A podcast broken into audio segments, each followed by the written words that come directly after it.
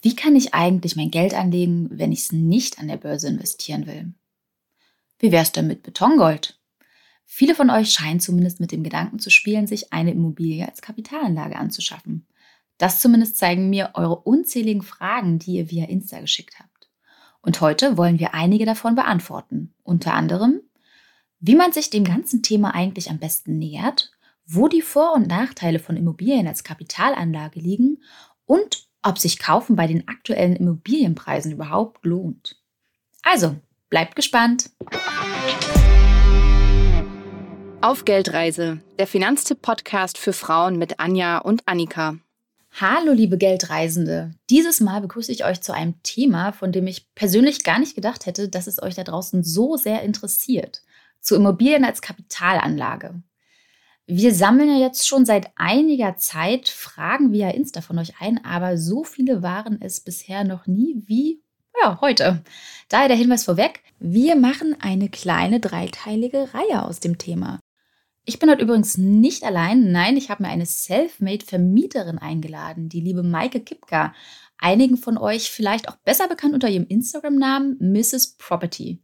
Liebe Maike, schön, dass du heute hier bist. Hallo Anja, danke, dass ich hier sein darf. Maike, ich habe dich ja gerade schon ein ganz kleines bisschen vorgestellt, unter anderem als Selfmade-Vermieterin. Wie viele Wohnungen hast du denn aktuell in deinem Portfolio? Das sind aktuell acht Eigentumswohnungen, die in sechs verschiedenen Mehrfamilienhäusern liegen. Ähm, da dürfen aber gerne auch noch ein paar dazukommen. Oha, also du planst also schon für demnächst weitere Käufer ein? ja, ja, tatsächlich. Ist auf jeden Fall schon mal eine ansehnliche Menge. Und dabei bist du ja eigentlich gar nicht als Immobilieninvestoren auf die Welt gekommen und kaufst auch noch gar nicht so lange Wohnungen, um sie weiter zu vermieten, oder? Nee, nee, überhaupt nicht. Also ich bin auch nicht als Investorin auf die Welt gekommen. Also ich habe äh, weder irgendwie im Familien- oder Bekanntenkreis äh, Menschen, Personen, die sich mit dem Thema Altersvorsorge, Vermögensaufbau generell beschäftigen. Ähm, die erste Wohnung habe ich 2019 gekauft und jetzt ja in der kurzen ja. Zeit die anderen dazu. Nicht schlecht. Aber wenn du gerade meinst, du hast erst 2019 gekauft, wie sah denn deine Geldreise vor den Immobilien aus? Also ähm, ich glaube, wie bei vielen, ich bin 2013 in den Beruf eingestiegen, da war ich 27, also habe ähm, mit Ausbildung und Studium relativ lange in Anführungszeichen gebraucht, bis ich dann äh, richtig Geld verdient habe überhaupt erst. Ähm, und ja, wie schon angesprochen, von zu Hause äh, habe ich halt auch nicht viel mitbekommen sozusagen. Ich hatte immer alles das, was ich brauchte, aber ähm, jetzt irgendwie kein, kein Startkapital. Ne? Deswegen mhm. ist mir so dieses Selfmade auch so wichtig, weil es, glaube ich, zeigt, dass es für viele äh, auch möglich ist, ja, sich, sich was aufzubauen sozusagen und dass es auch einfach wichtig ist. Naja, ähm, nach dem Berufseinstieg gab es dann erstmal so ein paar Löcher zu stopfen, ne? Also das erste Auto, die erste Wohnungseinrichtung. Wer nicht? ja. Dann äh, stieg auch tatsächlich der Lebensstandard äh, ein, ein bisschen an, ja, also so vom, vom Studentenleben. Ähm, ja, wenn man dann das erste Geld verdient, die ersten größeren Urlaube, die ersten Fernreisen.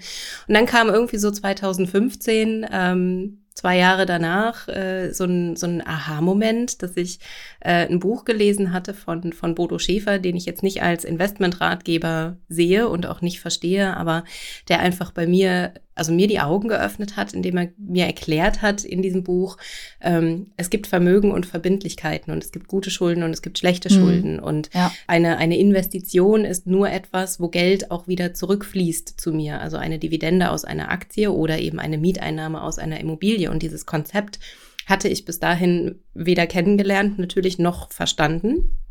Und dieses Buch, also dieser Moment 2015, ich weiß das noch, das war im Campingurlaub äh, in der Normandie. Ja, schlechtes Wetter, irgendwie eine Woche im Zelt gelegen und gelesen und über dieses Buch nachgedacht ähm, war so augenöffnend für mich, dass ich dann wirklich angefangen habe, okay, je, jede, also alle Fixkosten nochmal hinterfragt. Ne? Brauche ich das Netflix-Abo wirklich? Oh scheiße, Fernseher finanziert. Jetzt habe ich geflucht. Äh, ein Auto in der Das darfst du. Okay. Ein Auto in der Finanzierung. Ähm, dann hatte ich noch einen, einen Studienkredit, weil ich noch ein berufsbegleitendes Studium angefangen habe. Der lief auch noch in der Auszahlung. Den habe ich dann als allererstes gestoppt, äh, als ich dann gemerkt habe, okay, die, die Studiengebühren von ein paar hundert Euro im Monat, die kann ich mir eigentlich auch aus meinem Gehalt leisten. Dieser Kredit ja, wäre gar nicht nötig stimmt. gewesen. So, und das war dann so ein einschneidender Punkt und so ein Erlebnis, wo ich dann meine Finanzen mal umgekrempelt habe und es hat dann zwei Jahre gedauert, bis ich tatsächlich die, die Schulden, die ich gemacht hatte in der kurzen Zeit, ähm, abgebaut hatte. Und dann habe ich 2017 äh, die ersten Aktien-ETFs gekauft. Das war für mich so der, der Einstieg äh, in das Thema Investieren, weil da kann man einfach mit kleinen Beträgen starten. Ne? Man ähm, kann, also gab es ja schon damals, damals äh, ganz, ganz viel äh, auch freien Content da draußen, ne? super gute das Blogs, stimmt, genau. äh, Bücher, die man dort schon damals schon lesen konnte. Genau, und dann lief eben dieser, dieser ETF-Sparplan. Und dann habe ich gedacht, so ja, what's next? So, was, was tue ich jetzt, was tue ich jetzt noch? Ich möchte mich breiter aufstellen. Ich möchte nicht nur auf eine Assetklasse aufbauen. Und so kamen dann eben die Immobilien dazu 2019. Genau, dann hast du einfach mal umgesattelt und dich für Immobilien als Anlage Nicht, nicht umgesattelt, also der, der, der ETF-Sparplan, der läuft immer noch. Ja? Auch das sehr ist, vorbildlich, ne? Ja, genau. Lange halten. Exactly, genau, äh, äh, jeden Monat. Und das Schöne, was dann ja irgendwann passiert, äh, kommen wir vielleicht später nochmal drauf, das Geld, was ich aus den Immobilien erwirtschafte, das kann ich ja wiederum in Aktien anlegen. Ne? Und das dann, stimmt auch. Genau. Dann kriegt das Ganze nochmal ja, den Turbo gezündet sozusagen. Und was ja auch ganz spannend ist, also aus, aus den Immobilien, die du dir dann als Anlageklasse dazugeholt hast, sozusagen, ist ja auch später tatsächlich eine Berufung für dich geworden, ne? Mit Mrs. Mhm. Property. Ja, Absolut. Also ich war vorher, ich bin eingestiegen in den Beruf in der chemischen Industrie und war die letzten drei Jahre in einer Unternehmensberatung tätig. Und ähm, ja, das spannende Arbeit, viel Arbeit allerdings auch. Oh ja. Mhm. Genau.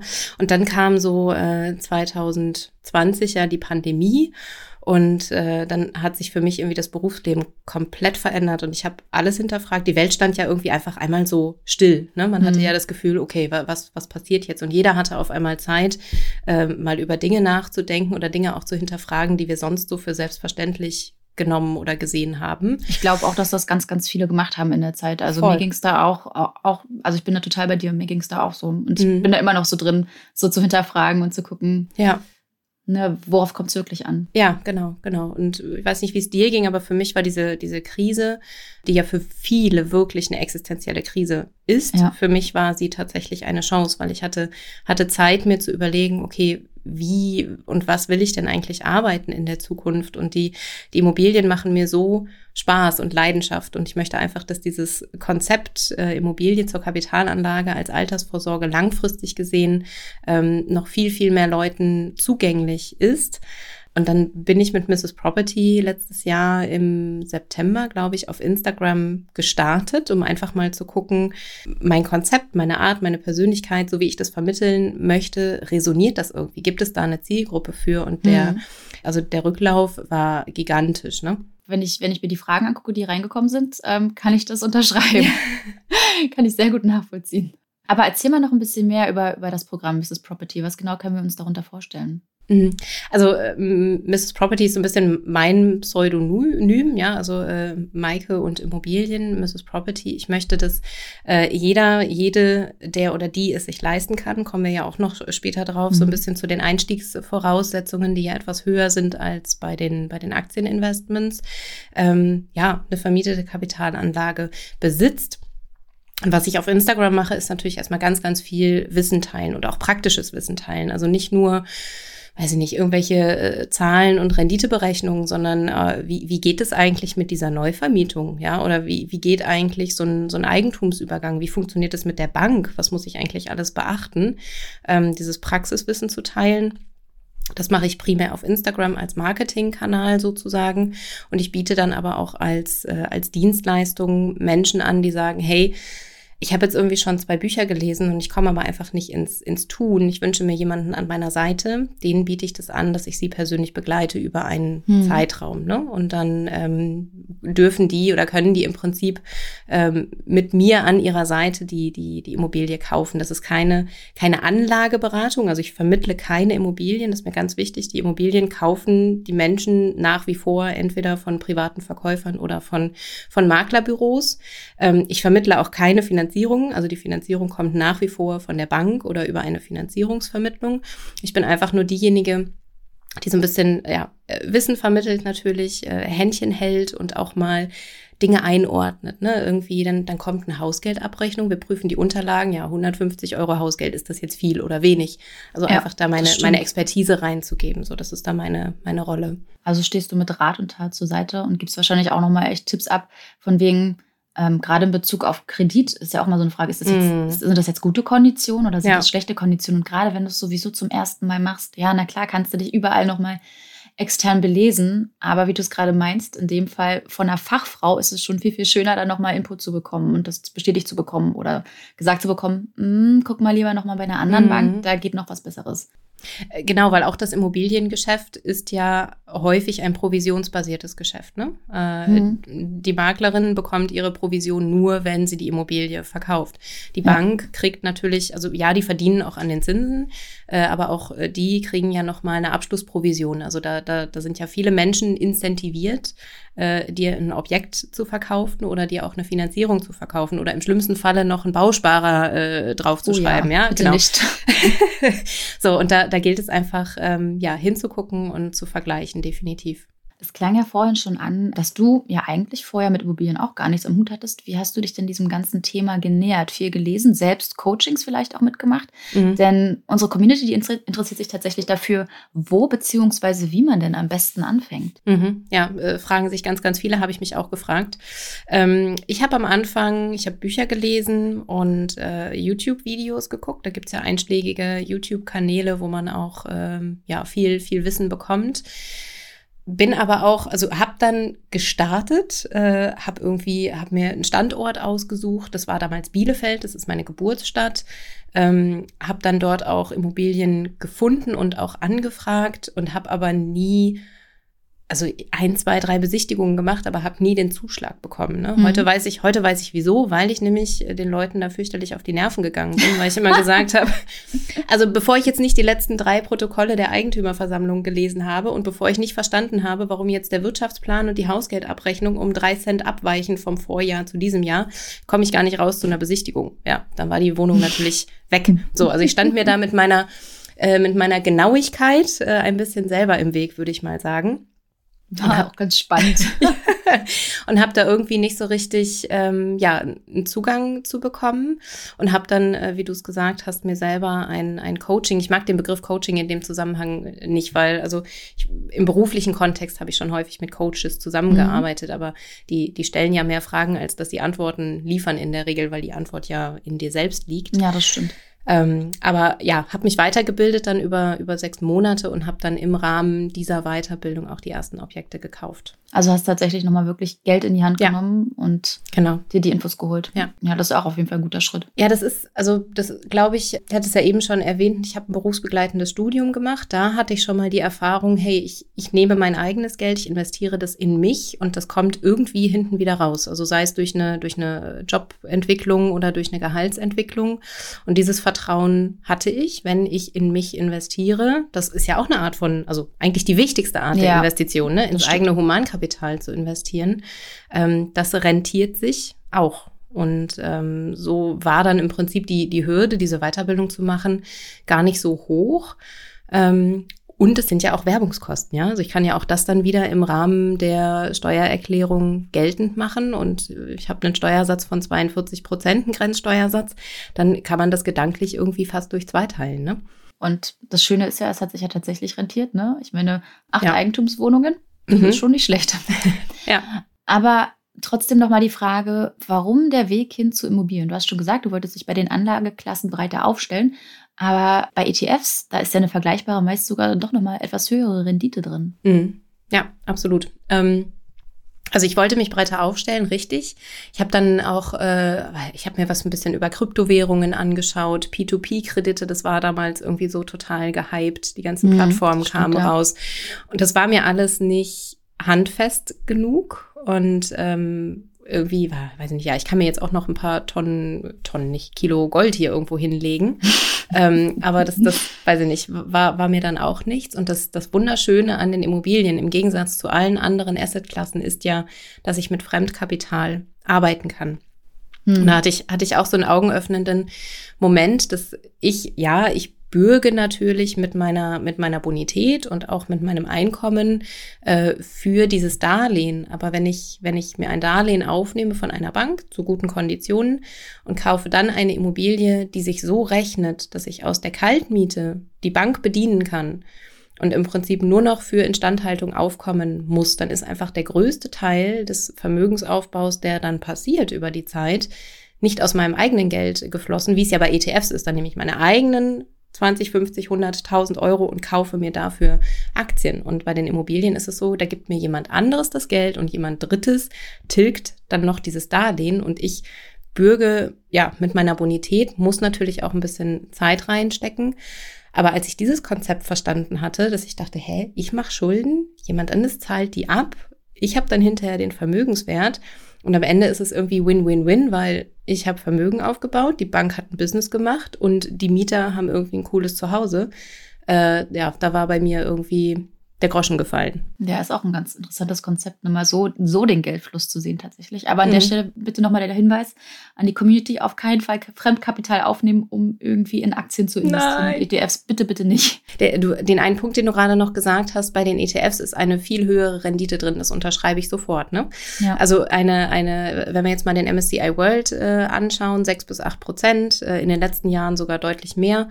Jedes Jahr das habe ich an Wertsteigerungen bei Immobilien ja jetzt vielleicht äh, in München gehabt oder in Berlin gehabt oder in Frankfurt gehabt. Aber das sind in der Regel nicht die Kapitalanlage Immobilien, die sich, die sich lohnen und die sich am Ende auch rechnen, weil die einfach von den Kaufpreisen auch her viel zu hoch sind mittlerweile. Das heißt, bei Immobilien schaut man, also ich persönlich schaue nicht auf die Wertsteigerung einer Immobilie, weil ich will nicht kaufen, verkaufen. Ich will nicht diesen, diese, diese Wertsteigerung irgendwann realisieren, sondern ich schaue darauf, wie viel Miete bringt mir die Immobilie im Monat.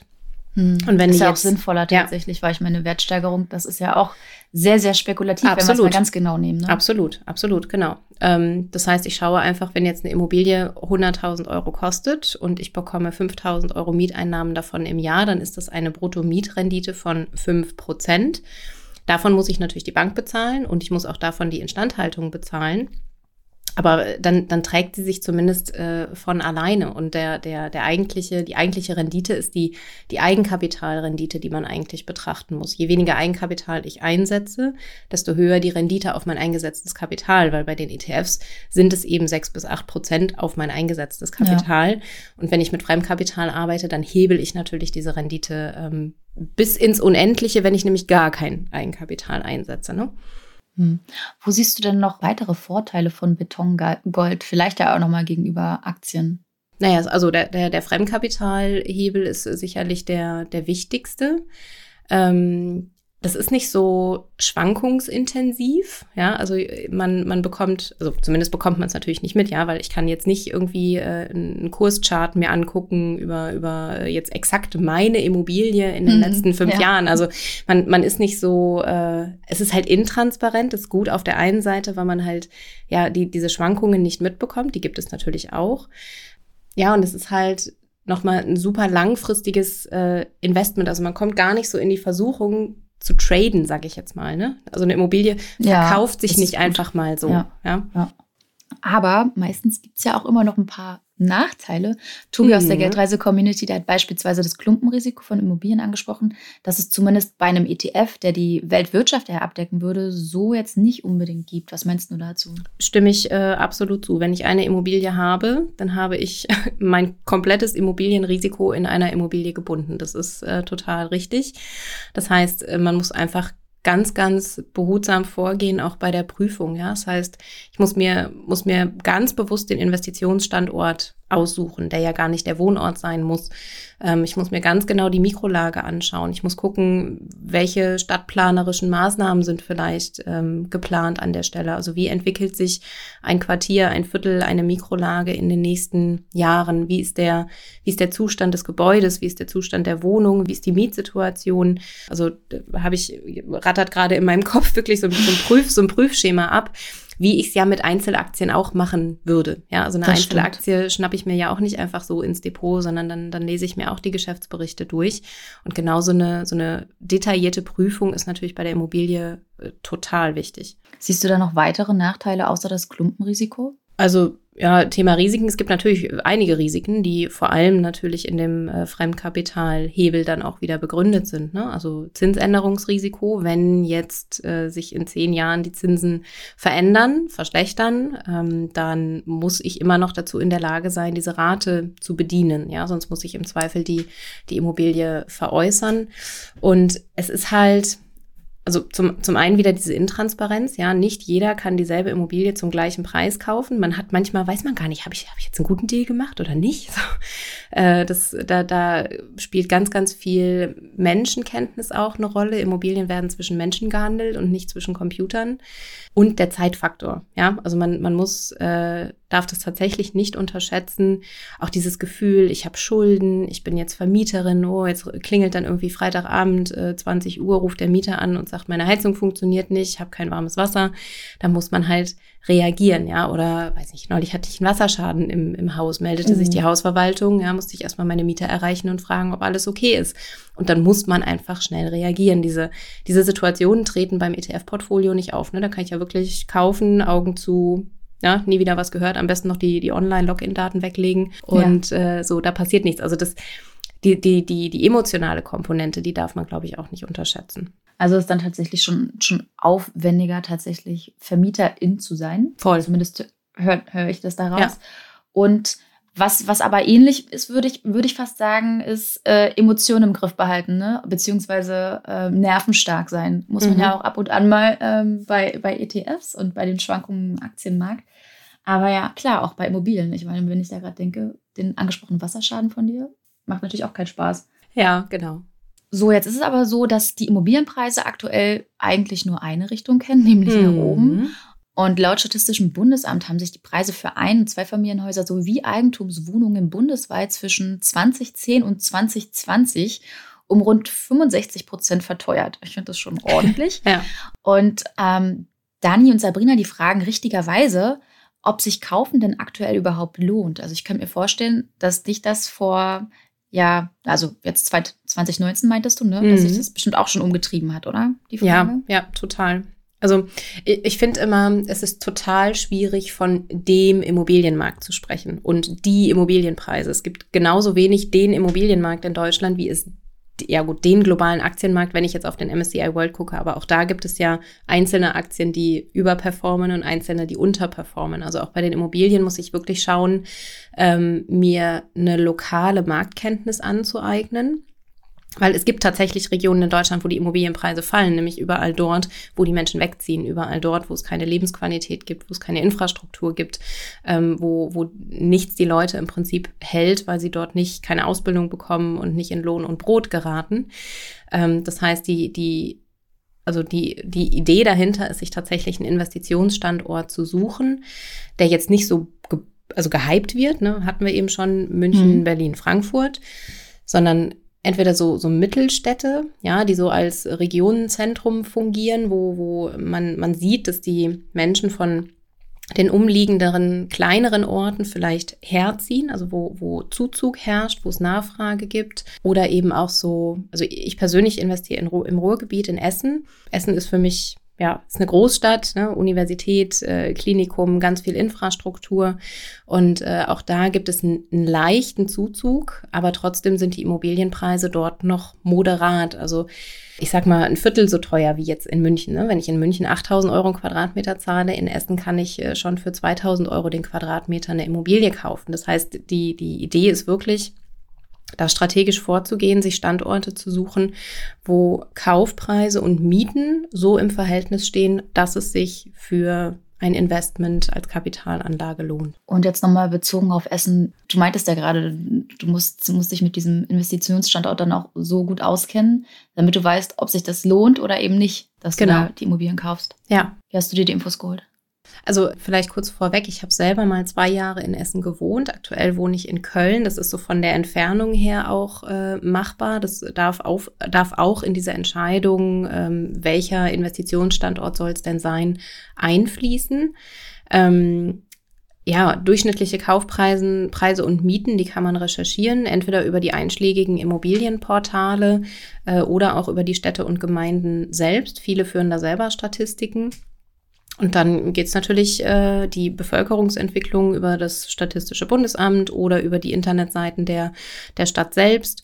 Ähm, Arbeitslosenquote ist auch immer noch so ein, so ein Kriterium. Ähm, Infrastruktur, gibt es eine Hochschule, welche großen Arbeitgeber sind vor Ort, ähm, welche, welche Prognose hat auch die Stadt. Ja, also es ist, ist ja schön, wenn dort heute jemand wohnt, aber wir wollen ja auch, dass da in 20, 30, 40 Jahren, wenn wir in Rente sind, noch Menschen wohnen, die dann auch die Miete bezahlen. Ja, sonst habe ich eine leere Wohnung. Das ist das Blödeste, was es gibt.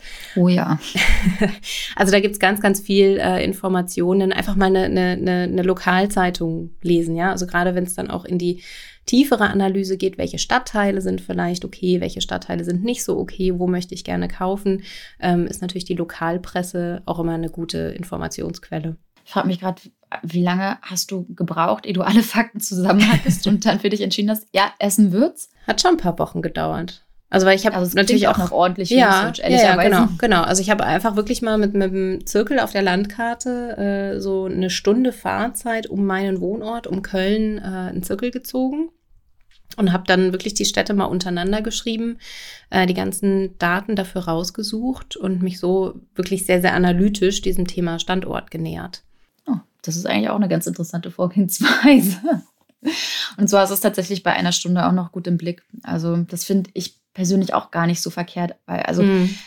ich hätte ja auch überlegt, okay, vielleicht irgendwann mal, wenn ich dann dann die Voraussetzungen erfüllen sollte, aber in Berlin mhm. könnte das schwierig werden, aber so mit einer Stunde so Rand Berlin drumherum wird das dann natürlich doch noch mal gegebenenfalls attraktiver, sagen wir es mal so. Mhm.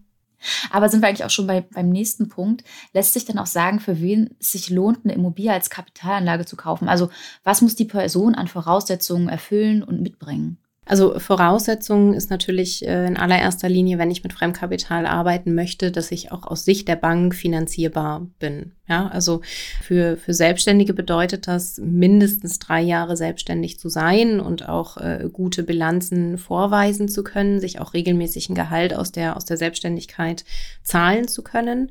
Für Angestellte bedeutet das in der Regel ein unbefristeter Arbeitsvertrag, unbefristetes Arbeitsverhältnis mindestens, also Wahrscheinlich geht's los so mit 2000 Euro Nettoeinkommen im Monat. Ich würde sagen, gerne auch ein bisschen mehr, weil ich ja einfach Liquidität sehr, sehr wichtig finde, auch Rücklagen zu haben. Und natürlich das Eigenkapital muss auch da sein. Ne? Also ich muss irgendwie mal die, die Kaufnebenkosten für, ähm, für den Kauf der Immobilie zur Seite gespart haben, dass ich das Geld auch einsetzen kann und sollte dann darüber hinaus natürlich jetzt auch meinen persönlichen Notgroschen noch haben. Ja? Also es darf, darf mich nicht in Schieflage bringen, wenn jetzt quasi gleichzeitig äh, die Heizung in der Immobilie kaputt geht und ich muss irgendwie 3000 Euro in die Hand nehmen hm. äh, und die Waschmaschine und das Auto und eigentlich wollte ich auch noch Urlaub machen. Also es braucht oh, schon. Braucht schon äh, ein gewisses finanzielles Polster. Ähm, und wie gesagt, eben das, das laufende Einkommen, das ist eigentlich das, was für die Bank am wichtigsten ist, weil die natürlich schauen, okay, du hast jetzt ein Einkommen von und dann, dann rechnen die ihre, ihre Pauschalen, ja, Lebenshaltungskosten, was zahlst du an Miete, hast du ein Auto, bist du, hast du Familie, hast du Kinder, sind andere noch von dir abhängig. Und dann muss quasi auch aus Sicht der Bank immer noch gewährleistet sein, dass du im Fall der Fälle einfach diese Rate an die Bank auch tragen kannst. Ne? Hm, das stimmt. Also Notgroschen, mhm. mindestens drei Netto-Monatsgehälter, bei Selbstständigen gerne sehr viel mehr. Mhm. Also das ist nicht verkehrt. Ansonsten ein stetiges Einkommen, ne? du meintest Grenze so 2000 netto, lieber mehr, mhm. finde ich auch, glaube ich, tatsächlich besser, wenn ich davon ausgehe, dass es ja auch schön ist, dass man sich neben dem Kredit abbezahlen ja auch gerne weiterhin Urlaub leisten Richtig. zum Beispiel. Genau. Das darf man auch nicht vergessen. Das Leben geht ja auch noch so weiter. Und Eigenkapital. Und da frage ich mich, wie viel Eigenkapital ist denn genug? Also wie bei Finanztipp, wir sagen ja, klar, je mehr, umso besser. ist ja auch bei den, bei den Einnahmen letztendlich so. Mhm. Ähm, gerne 20 Prozent des Kaufpreises plus Kaufnebenkosten mit dem Eigenkapital selbstständig abdecken können. Ähm, also Kosten für MaklerInnengebühr, Kosten für NotarInnen. Ähm, aber wie siehst du das? 20 Prozent, ist das so eine Hausmarke oder sagst du lieber doch noch ein bisschen mehr? Ich würde sagen weniger. Weniger, echt? Erzähl. naja, das ist ja, also die, ich diese, glaube, diese Rechnung, die du jetzt gerade aufgemacht hast, 20 Prozent des Kaufpreises und die Kaufnebenkosten ist für die selbstgenutzte Immobilie ähm, hm, total stimmt. valide. Ja, also bei der selbstgenutzten Immobilie, wo ich niemand anderen habe, äh, der mir den Kredit abbezahlt, ja klar, versuche ich da so wenig Schulden wie möglich zu machen und mit so viel Eigenkapital wie möglich in die Finanzierung ähm, zu gehen, um natürlich auch die monatliche Belastung gering zu halten. Ähm, bei der Kapitalanlage Immobilie würde ich ja, also jetzt als Hardcore-Investorin sagen, mit so wenig Eigenkapital wie möglich. Also ich habe auch zum Teil die Kaufnebenkosten mitfinanziert. Nicht, weil ich das Geld das nicht. Ja auch spannend. Nicht, weil ich das Geld nicht hatte, sondern weil ich es einfach nicht einsetzen wollte. Und weil die, die Miete eben trotzdem so hoch war, auch diese Bankrate dann bezahlen zu können. Ne? Also ich sag mal, üblich ist tatsächlich 100 Prozent des Kaufpreises zu finanzieren, also nur die Kaufnebenkosten selber zu tragen, zumindest in jungen Jahren. Ne? Also wenn wir jetzt mhm. irgendwie so von Mitte 20 bis Mitte 30 oder vielleicht noch 40 ähm, sprechen, dann funktioniert das. Je älter man wird, ähm, dann, dann schaut natürlich die Bank auch so, hm, kriegst du den Kredit noch abgezahlt bis zum Renteneintrittsalter? Oh nee, dann wird die Tilgung nach oben geschraubt, damit die Laufzeit runtergeht und dann wird die monatliche Belastung wieder höher und dann kann es sein, dass dann der Eigenkapitaleinsatz ähm, notwendig wird oder einfach wichtiger wird. Aber wenn wenn, wenn viel Zeit ist, also wenn, wenn tatsächlich 30, 35 Jahre Zeit sind, das Darlehen abzubezahlen, dann ähm, bei den Zinsen, die wir aktuell haben, macht es eigentlich keinen Sinn, jetzt Teil des Kaufpreises nicht zu finanzieren. Ja, das ist ja auch ganz gut, dass du das nochmal sagst, weil die Frage hatten wir tatsächlich auch. Also alles sozusagen äh, finanzieren zu lassen, mhm. ohne Eigenkapital mhm. mitzubringen. Ja. Ganz spannend. Aber hast du vielleicht nochmal aus der Praxis so ein Beispiel, weil du gerade meintest, gut wäre es, wenn wir wenigstens die Kaufnebenkosten decken können, gerade wenn wir genug Zeit mitbringen. Mhm. Ähm, vielleicht mal irgendwie so einen Wohnungspreis und wie viel Kaufnebenkosten muss ich da dann noch rechnen? Hast du da irgendwas ganz zufällig? Also wenn, ja, wenn wir jetzt einfach mal wieder von der Beispielwohnung 100.000 Euro ausgehen, man zahlt auf jeden Fall 1,5 Prozent für das Notariat, äh, 0,5 Prozent für den Grundbucheintrag, dann sind wir schon bei zwei. Dann kommt die Grunderwerbsteuer dazu. Die kann bis zu 6,5 Prozent sein. Gehen wir mal vom Worst mhm. Case aus, dann sind wir schon bei 8,5. Und wenn dann noch eine Provision für ein Maklerbüro äh, dazu kommt, das sind dann nochmal dreieinhalb Prozent, dann sind wir schon bei 10, 12, 13 Prozent Kaufnebenkosten, also dann 10.000 bis 13.000 Euro mhm.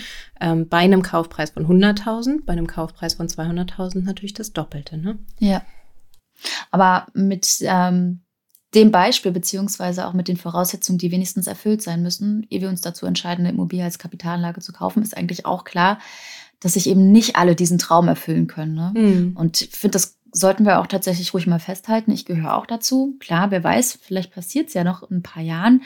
Aber aktuell gibt es mein Einkommen nicht her, meine Eigenkapitalquote gibt es auch nicht her. Also ich glaube, Kaufnebenkosten könnte schwierig werden, gerade weil ich eben auch noch zusätzlich in ähm, ETFs investiere mhm. und davon nicht abrücken möchte von meiner Sparquote. Mhm. Und dann ehrlicherweise auch noch meine persönliche Auffassung, mich nicht so extrem verschulden zu wollen. Mhm. Also das ist auch noch so ein Punkt. Und diese Angst, sich finanziell zu übernehmen, und das steckt ja eigentlich letztendlich dahinter, warum ich mich nicht verschulden will, haben auch einige Community-Mitglieder geäußert.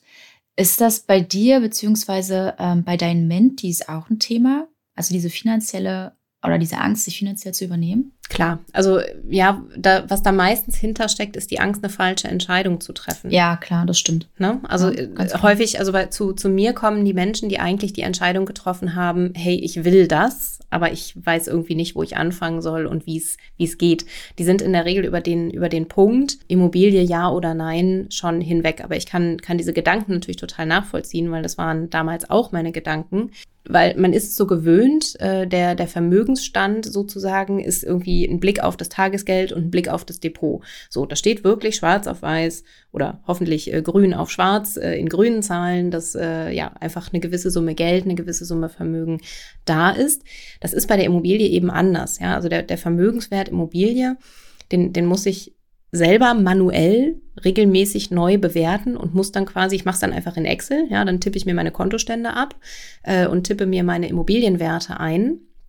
Und halte dann die Schulden dagegen und sehe dann, oh, das ist ja immer noch positiv. Natürlich, weil ich habe ja nicht nur die Schulden, ich habe ja auf der anderen Seite auch den, den Vermögenswert und da kann ich einfach zum Zeitpunkt des Kaufes natürlich davon ausgehen, dass es der Kaufpreis ist, weil den habe ich ja mhm. bezahlt.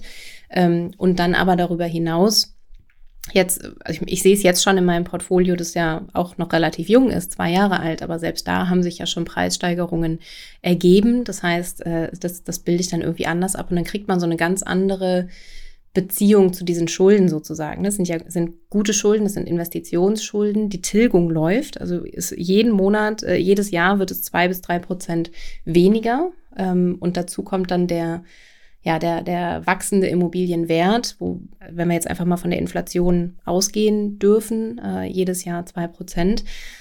Und dann geht es relativ schnell, dass sich so ein Portfolio auch entschuldet von ganz alleine. Hast du aber sonst noch Tipps, ähm, wie man diese Angst überwinden kann? Also meinst du, es reicht tatsächlich, dieses nur, ich sage jetzt mal, nur gut und nüchtern zu kalkulieren mit Excel, wie du es gerade meinst? Weil ich habe so ein bisschen im Hinterkopf, dass es vielleicht auch eher beim Mindset irgendwie anfängt, dass ich mich damit mm. nochmal auseinandersetzen mm. sollte.